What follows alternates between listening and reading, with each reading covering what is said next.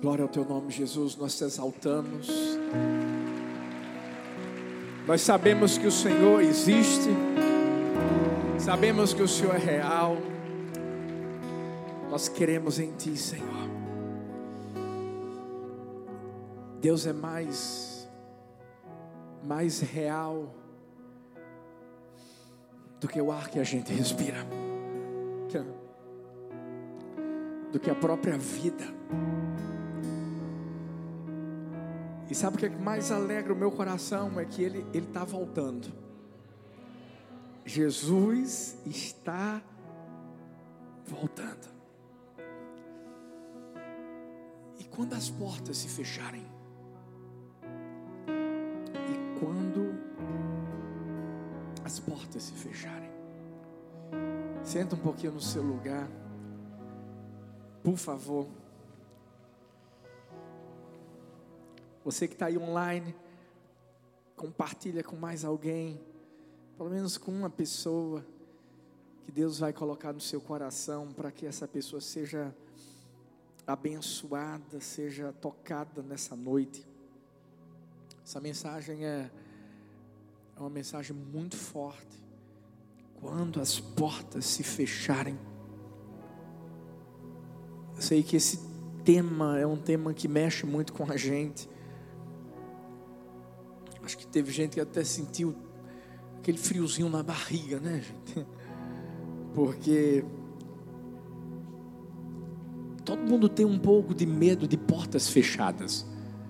A gente gosta de portas abertas, não é? A gente gosta quando as coisas estão fluindo. A gente gosta quando está tudo maravilhosamente bem, né? E a gente está ali só curtindo mas só quem já teve uma porta fechada diante de si na vida sabe do que eu estou falando. Talvez essa porta foi uma porta que você almejou tanto, mas tanto, sonhou com ela, e de repente, talvez até por sua própria negligência, você não entrou. E quando tentou entrar, hum, acabou com, como aquelas virgens nécias. Abre-nos a porta. A resposta ali do noivo é que não tinha mais como. A gente fala de portas abertas, a gente fala de oportunidades que a gente já teve na vida. Eu não sei quais as oportunidades que Deus um dia te deu. E talvez até você não as aproveitou. Talvez um filme começa a ser passado na sua mente e você começa a pensar: uau, eu tive aquela oportunidade de, de viver aquilo que eu cria que Deus tinha para a minha vida e de repente eu, eu desperdicei.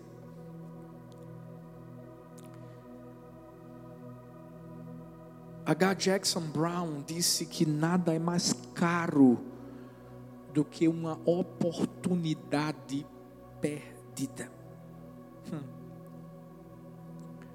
Até porque toda oportunidade perdida é uma chance que pode ser desperdiçada para sempre. E o pior de tudo é que na oportunidade perdida, nós somos os culpados. Você sabia que existem portas que não são Deus que, que, que, que fecha? Sou eu somos nós. Você lembra de Jonas? Jonas teve uma porta enorme aberta para ele é, evangelizar, levar o amor de Deus para os ninivitas. Mas o próprio Jonas fechou essa porta entrando num navio indo para Tarsis. Tem gente que diz assim: não, mas quando na vida uma porta se fecha, há sempre uma outra que se abre. Você sabe o que eu aprendi? Que só Deus pode fechar portas e abrir portas maiores. Porque se for eu que estiver fechando a porta, eu não consigo esperar algo maior. Só Deus pode nos dar uma segunda chance. Talvez existam pessoas aqui, aí no campus online, que têm vivido portas fechadas por causa do medo, por causa da desobediência, por causa da dificuldade de renunciar, de se sacrificar, de abrir mão. Certa vez alguém perguntou numa conversa: como é que nós vamos entrar na sala? E a outra pessoa respondeu: há um invento que o homem criou que nos permite atravessar paredes. E o rapaz então do outro lado pergunta: qual é? Será que nos torna invisíveis e materiais? E ele diz: não. O invento se chama porta. As portas são um escape de Deus diante de tantas paredes que nós mesmos construímos na vida.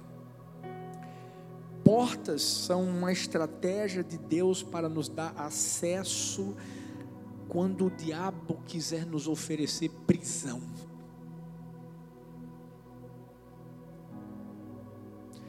Que nós temos que guardar dentro do nosso coração é que Deus é o dono de todas as portas com chaves que eu e você só temos que confiar nele e entender que quando ele está abrindo uma porta é para a gente entrar, porque ao mesmo tempo só ele também pode fechar. O maior problema das pessoas é que quando portas se abrem,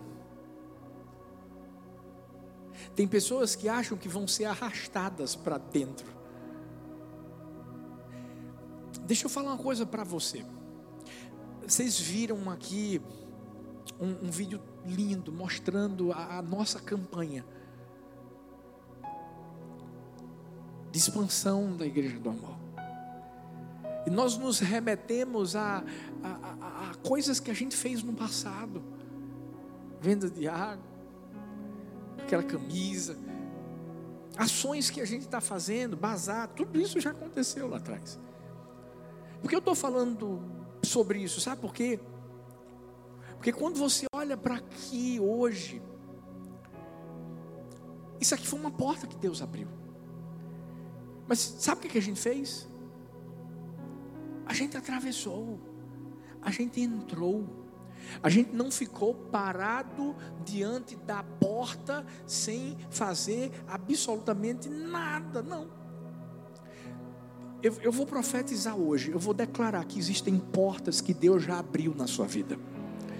Eu, eu, quero declarar em nome do Senhor Jesus, na sua casa existem portas que Deus já abriu.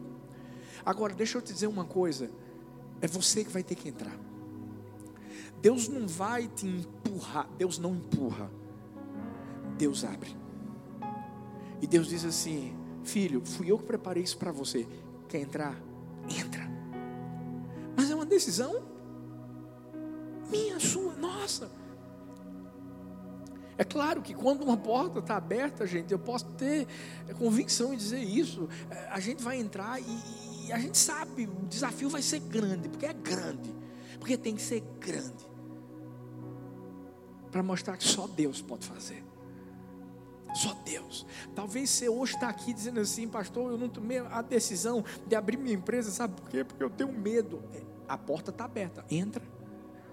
Deixa eu te falar uma coisa, meu Deus, sempre, sempre vai ser algo muito maior do que você pensa, do que você imagina, porque é, é Deus que vai fazer na sua vida.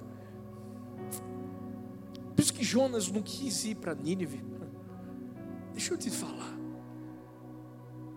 entra na porta, passa por ela. Porque a porta está escancarada. Hoje eu quero falar de um homem que teve uma porta aberta por Deus e escolheu passar por ela. O nome dele foi Noé. Noé.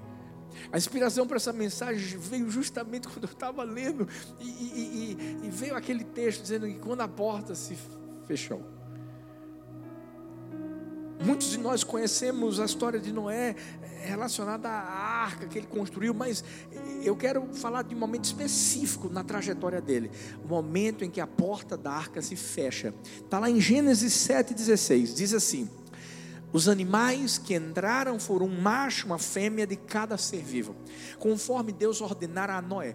Então o Senhor fechou a porta.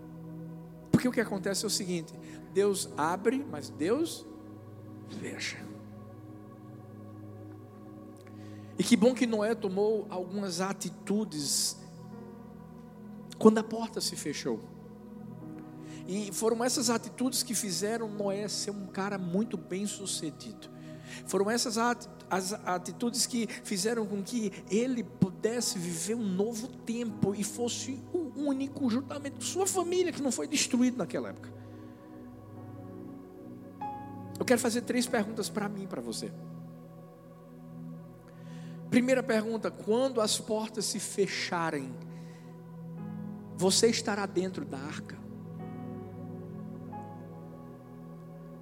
Mateus 24, 36, a partir do versículo 36 diz: Quanto ao dia e à hora, ninguém sabe. Diz assim: ninguém sabe nem os anjos dos céus, nem um filho, senão somente o Pai. Diz assim: somente o Pai. Como foi nos dias de Noé, assim também será na vinda do filho do homem, pois nos dias anteriores ao dilúvio, o povo via comendo, bebendo, casando, se dando-se em casamento, até o dia. Diz assim: até o dia em que Noé entrou na arca e eles nada perceberam, até que veio o dilúvio e os levou a todos. Assim acontecerá na vinda do Filho do Homem. Filhos, Jesus está voltando, isso não é novidade para ninguém. Isso é uma certeza, não é uma incógnita, não é um questionamento, não, não, não, não, não é uma dúvida, é uma certeza. Jesus está voltando. Sabe, o povo ali naquela época não sabia o dia em que viria o julgamento, mas sabia que ia acontecer alguma coisa. Porque um cara inventa de construir uma arca numa época que não tinha chuva, como dizem alguns teólogos e historiadores, ou então que a chuva era uma coisa tão fraquinha, fraquinha, fraquinha. Deixa eu te dizer uma coisa. Claro que eles sabiam o que ia acontecer, porque Noé com certeza falou. Mas eles tomaram uma decisão. O que que fez com que Noé, sua casa, entrasse naquela arca e as outras pessoas não? Simples. O que fez Noé obedecer foi entender que quando Deus fala uma coisa, ele faz. Agora, e as outras pessoas, pastor, por que não entraram? Por causa do pecado. Por causa de quê? Por causa do pecado. Eu aprendi na vida que a vida tenta nos oferecer coisas boas, mas Deus só oferece o melhor. O texto fala que eles casavam, se davam em casamento, que eles comiam, que bebiam. E não estou falando que isso é errado, não, gente. A Bíblia não está dizendo que se casar é errado, que comer é errado. Não, não, não, não. Mas a Bíblia está mostrando que havia uma motivação errada no coração deles. O coração deles estava nisso. O coração daquelas pessoas estava nas coisas do mundo, nas coisas que eram efêmeras, nas coisas que eram passageiras. E eu vou dizer uma coisa: tudo é passageiro. Vou repetir. Tudo é passageiro. Pensa no que você tem. Pensa numa coisa massa que você tem. É passageiro. Se tivesse algum carro ali estacionado na madrugada, de ontem para hoje, passageiro, ia acabar com tudo. Tudo é passageiro. Não estou dizendo que a gente não pode ter as coisas, pode ter tudo, porque Deus dá o melhor. Mas deixa eu te dizer uma coisa: quando a gente morrer, não leva nada. E é isso que a gente tem que entender. Quando a nossa motivação está no Senhor, ei, a, gente, a gente vive para Deus de verdade. A gente entra na arca porque a gente é obediente, porque o nosso coração está nele. Ele é lindo, ele é maravilhoso, ele é, ele é o amor da nossa vida. Mas tem gente que vive no quase, que é quase santo, quase crente.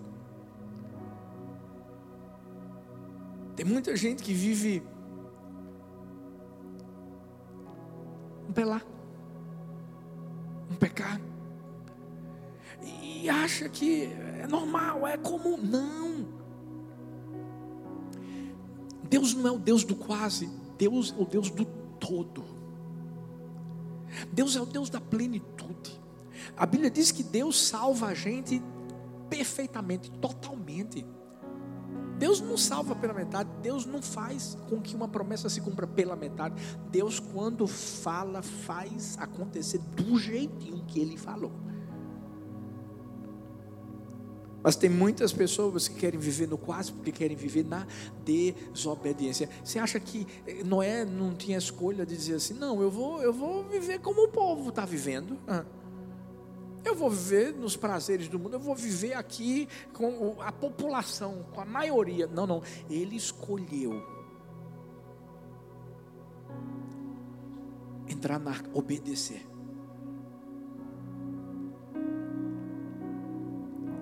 A Bíblia diz em Gênesis 7,5: Fez Noé conforme a tudo que o Senhor lhe ordenara. Conforme a tudo. Não foi a quase, foi a tudo. Noé não fez parcialmente o que Deus pediu, ou quase tudo. Não fez tudo. E tem muita gente que não tem a coragem de fazer o que Noé fez, jogar tudo para o alto. E dizer assim: Eu entro na arca. Esses dias, minha filhota Anne, vocês conhecem Anne, levita aqui da, da Igreja do Amor, ela colocou na, nas redes sociais dela uma uma, um vídeo mostrando quem ela era e quem ela é hoje. Bonde do Forró, ex-vocalista de uma banda que era bem famosa, né? nem sabia. Já, tava, já foi para Hebe, já foi para Faustão, é, é, foi para um bocado de gente famosa. Uns vídeos chegando de, de helicóptero, bem famosinha. Até que um dia ela, ela, ela percebeu que era o quase. Ela percebeu que aquilo ali não, não alimentava o coração dela. Sabe o que ela fez? Pum, jogou tudo para alto. E disse assim: Vou seguir Jesus. Eu vou amar Jesus. E sabe o que ela fez? Ela não ficou um outro Não, não, não, não. Ela disse assim: Se for para louvar, vou louvar a Deus. E começou. Começou. Sabe, ela não perdeu, não, gente. Ganhou. Sabe por quê? Porque ela sabe o tesouro que ela tem em Jesus. Entra na arca, ela entrou na arca, ela obedeceu, ela fez tudo, como Noé também fez tudo.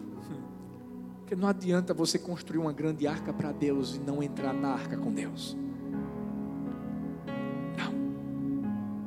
Não. Quando a porta se fechar, você vai estar dentro da arca. Para estar na arca, tem que obedecer. Tem que entregar tudo, coração, a vida. E reconhecer que se você tem um tesouro, esse tesouro está dentro de você, não está do lado de fora, está aqui dentro. Noé só viveu o que viveu porque Noé entendeu isso, entrou na arca, obedeceu totalmente para viver o que Deus tinha para ele. Eu vi a história de um evangelista, era um amigo de um missionário veterano da China. E a história conta que esse missionário, cerca de 20 anos atrás, ele decidiu ir para um local povoado. Na verdade, ele queria evangelizar, ele queria obedecer a Deus, cumprir o chamado e ele foi até um distrito que não era muito conhecido na China, e você sabe que a China é um país que é contra os princípios cristãos. Ele sabia os riscos e perigos que ele viveria. Ele estava caminhando nessa estrada e pediu informação a uma pessoa, né, onde é que fica essa, essa, esse local, essa aldeia. E quando o homem ouviu, o homem disse assim: Não, é essa aldeia, não, não, não vá não. O pessoal dessa aldeia, o nome da aldeia era Té-Homem. Eles são conhecidos por matar os estrangeiros, por lançar os, os, as pessoas nos rios para ficarem com, com as bagagens, com os pertences. Não vá lá não. E lá dentro do coração desse evangelista que, que entendia que tinha que obedecer totalmente, ele pensou assim: Uau, essa, essa aldeia tem, tem que ser verdadeiramente terrível. Mas é justamente por ser verdadeiramente terrível que, que ela merece alguém ir para levar o Evangelho, para poder levar a salvação. E esse homem foi. Quando chegou lá, havia um ambiente, ele, ele procurou algum lugar para poder tentar levar a palavra, e ele encontrou um local que era um ponto de droga. E ele se colocou perto das pessoas e ele começou a falar da palavra de Jesus e de repente uma pessoa o interrompe e diz assim: Ei, você tem algum livro aí? Que fale dessa, dessa doutrina que você está falando aí, trazendo para a gente. Eu, eu, eu me interesso por isso. Hum. Ele tinha a Bíblia. Aquele homem pegou a Bíblia. E o missionário saiu daquela cidade, daquela aldeia. O tempo passou. E de repente, alguns outros missionários decidiram voltar lá para ver como é que estava. Preocupados, pensando, Será que teve algum progresso? Será que as pessoas ainda né, querem Jesus? E quando chegaram lá, foram recebidas por um homem que disse assim: Ó, vocês podem ficar aqui comigo. Existem pessoas que querem ouvir o Evangelho, a palavra. Porque um dia um evangelista veio aqui. E essa Bíblia, eu li. Jesus mudou minha vida e começou a mudar a vida de um bocado de gente aqui na aldeia. Por causa da obediência total de uma pessoa, uma aldeia foi alcançada.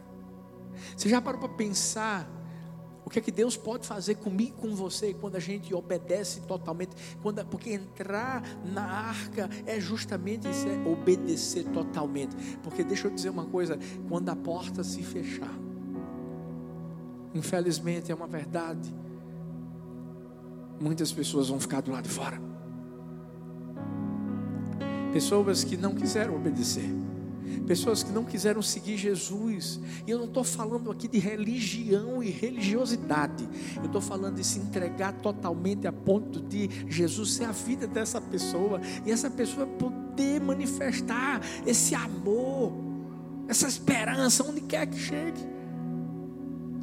Porque a Bíblia fala de cinco virgens nécias, cinco virgens prudentes.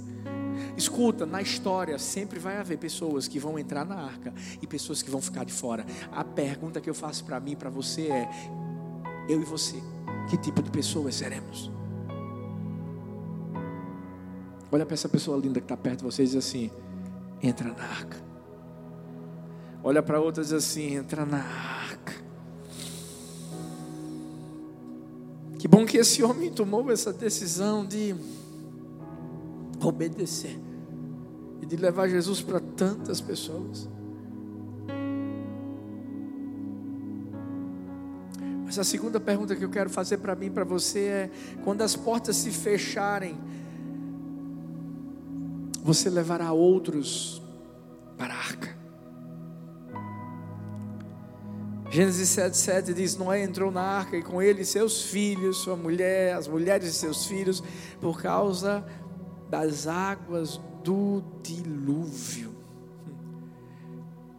Quando as portas se fecharam, Noé entrou na arca, mas não entrou sozinho. Ele não pensou em si apenas, seus sonhos, suas vontades. Ele se preocupou com sua casa. E eu vou dizer uma coisa: ele também se preocupou com as outras pessoas, mas a decisão das outras pessoas foi diferente. Noé foi um grande evangelista da sua época. E interessante porque ele tinha que se preocupar com a construção da arca, tinha que cuidar do seu coração para não ser corrompido por causa da corrupção que aquelas pessoas viviam naquele momento e ainda cuidar dos membros da sua família. Mas Noé ainda se importou com vidas. E é isso que a gente precisa fazer antes que as portas se fechem. Você sabe por quê? Porque existem muitas pessoas que estão ao nosso redor. Nós somos seres relacionáveis. Nós não vivemos em uma caverna. E nós gostamos de gente. Se tem algo que eu e você precisamos fazer, é, é mostrar que tudo que a gente está vivendo, gente, é Jesus voltando, claro que é. As portas estão se fechando. Mas antes de elas se fecharem, a gente vai botar muita gente lá do lado de dentro. antes de se fechar, pode ter certeza. Eu sei que é muito triste a gente estar tá vivendo o que está vivendo, pandemia, tanta gente no hospital, mas eu vou falar uma coisa para você.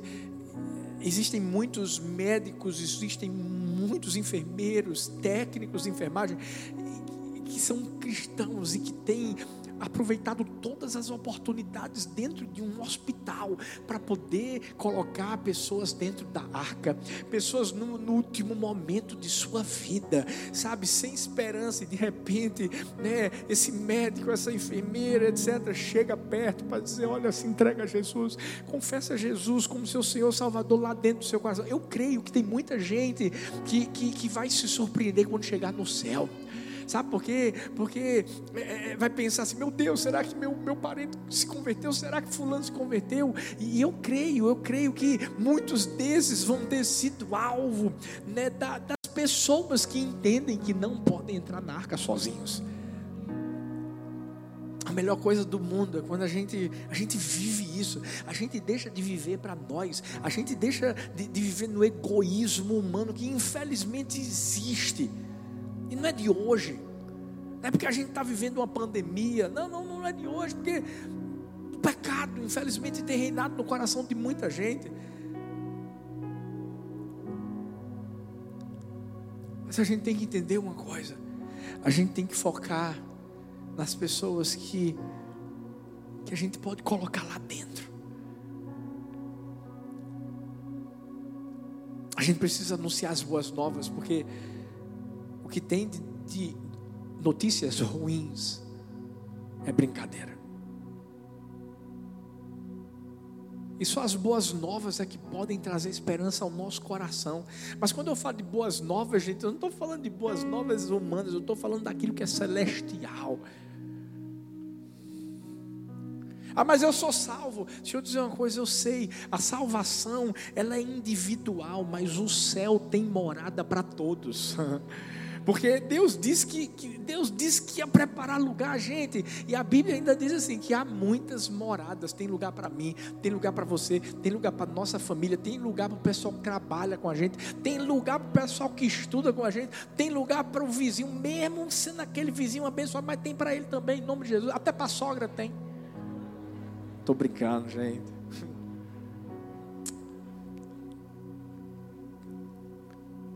Quando as portas se fecharem, quem vai estar com você dentro da arca? Sabe, quando as portas se fecharem, quem é que você vai ter alcançado?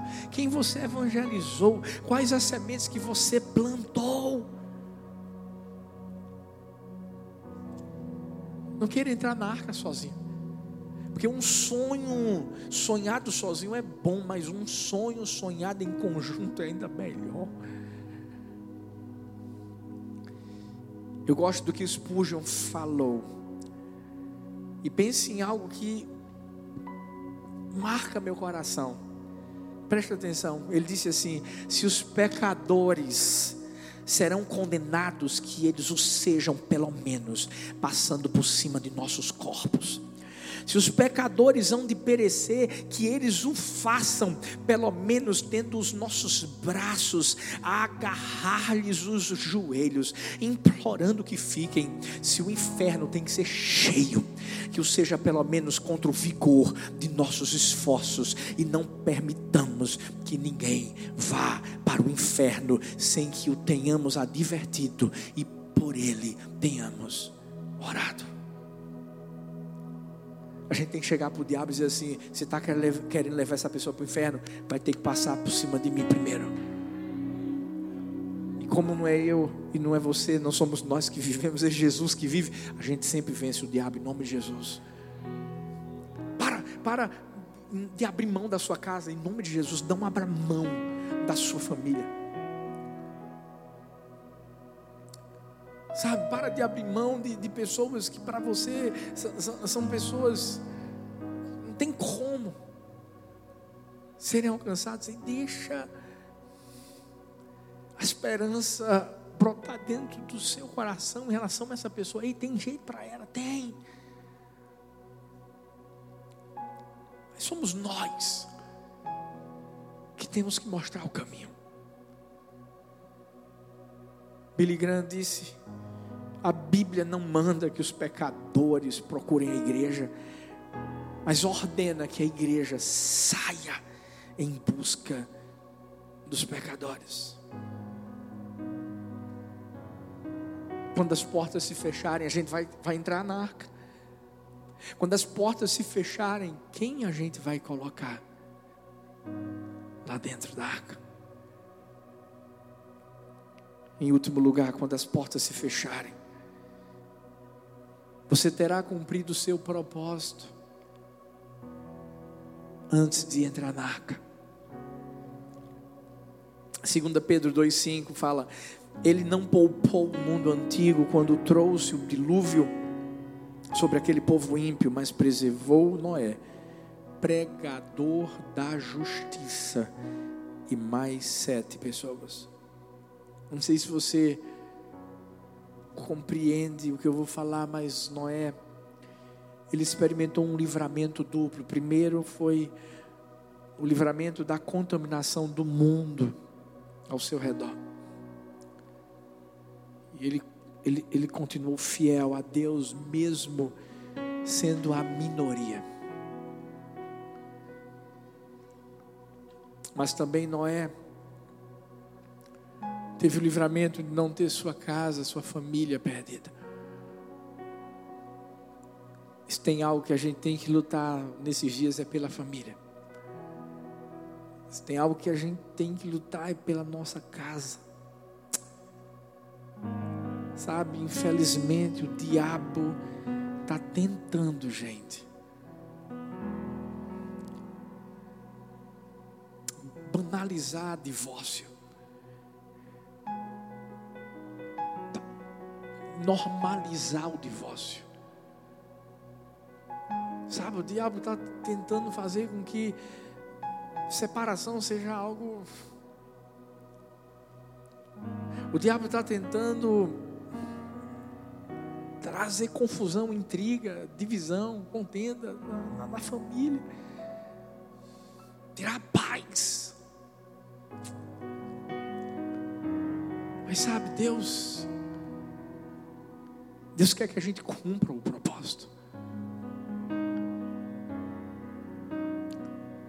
Por isso que Noé pregou a justiça para o lado de fora, mas também para o lado de dentro.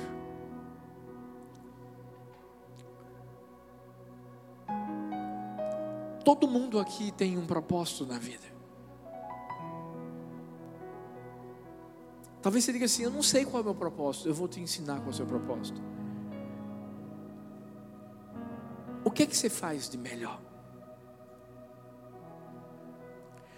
Sim, qual é a sua profissão? Talvez você diga assim, pastor, está endoidando. Não, não, não. Há um propósito que Deus colocou na sua vida através daquilo que você faz. Você quer ver uma coisa? Eu recebi uma mensagem hoje do cara que inventou a seringa. Porque antes não tinha seringa. E sabe quem foi que inventou a seringa? Um crente. Um cristão. O povo está sendo vacinado por causa de um cristão. Sabe o que, é que a mãe dele falou para ele? Olhou para ele e disse assim: Filho, eu quero que você cumpra o propósito que Deus colocou na sua vida, na profissão que Ele te deu. Eu quero que você faça a diferença e faça o melhor.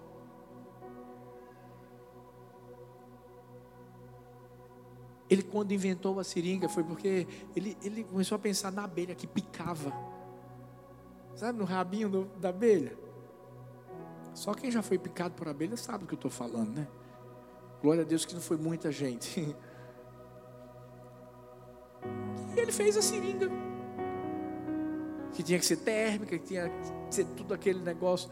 Ei, um cristão que entendeu que através da profissão dele, ele cumpriria o propósito. Escuta, o que é que você faz de melhor na vida? É o propósito. Agora, bota isso, usa isso para a glória de Deus. Que você vai ver o que é que vai acontecer. Porque não adianta a gente viver nesse mundo passando por ele. Não estou falando, sabe? Talvez você está dizendo assim: ah, pastor, quer dizer que vou ser famoso. Não, não, não. Nem todos os nomes vão ser conhecidos, mas eu posso te garantir uma coisa. Você vai cooperar para que o nome que está acima de todo nome seja conhecido, seja engrandecido, seja exaltado. Isso é o mais importante. É, é o mais importante. Porque se Deus te dotou de, de sabedoria, se Deus colocou um potencial dentro de você, ei, usa. W. Borges disse: sem propósito não se vive, vai se levando a vida.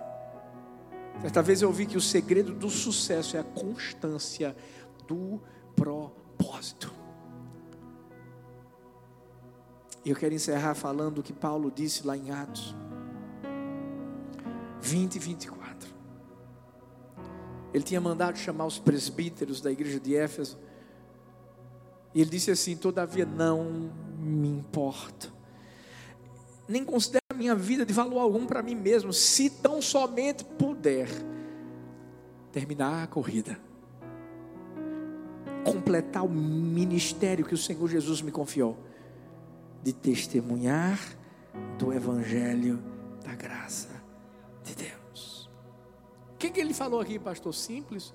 Ele falou que o cumprimento do propósito era a, mi, a maior missão, o maior objetivo que ele tinha na vida.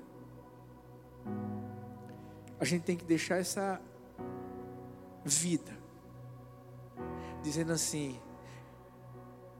no que Deus colocou nas minhas mãos, eu fui o melhor. Eu mudei a vida das pessoas, eu impactei o coração das pessoas.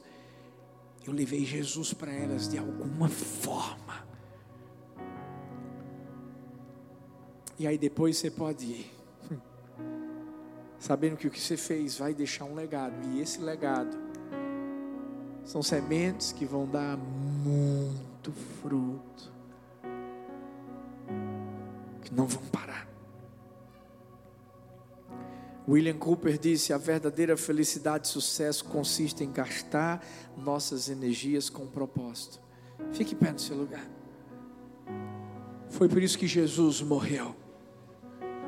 Foi por isso que Jesus foi à cruz. Foi por isso que Jesus não desistiu no meio do caminho. Foi por isso que Jesus entrou quando a porta estava aberta. Foi por isso que Jesus levou e continua levando muita gente para dentro. Foi por isso que Jesus foi até o fim.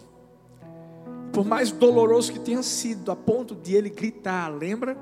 Eli, Eli, lama sabachthani, Deus meu, Deus meu, por que me desamparaste?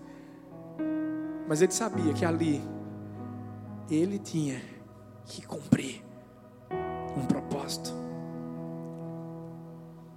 Você estará dentro da arca quando a porta se fechar. Você levará outros para a arca. Você terá cumprido o seu propósito antes de entrar na arca. Porque quando a porta se fechar, se a gente estiver do outro lado, não tem como entrar mais. As nécias virgens gritavam: abre-nos a porta. Não dava mais. A Bíblia diz que muitos vão gritar: Senhor, Senhor, em teu nome eu, eu curei enfermos, em teu nome eu, eu expulsei demônios, Senhor. E Jesus vai dizer assim: Eu não te conheço, afastai-vos de mim, vocês praticam a iniquidade, vocês que não obedeceram totalmente, vocês que viveram do quase, quase, quase, quase. Chegou a hora de entendermos que ou é ou não é. Ou você está dentro, ou você está fora. E que bom que nós temos um Deus que nos convida a entrar. Um Deus que diz assim: Eis que estou à porta e bato. Eu estou à porta e bato. Sabe por quê? Porque Ele quer que a porta se abra para entrar e para cear conosco. Fecha seus olhos.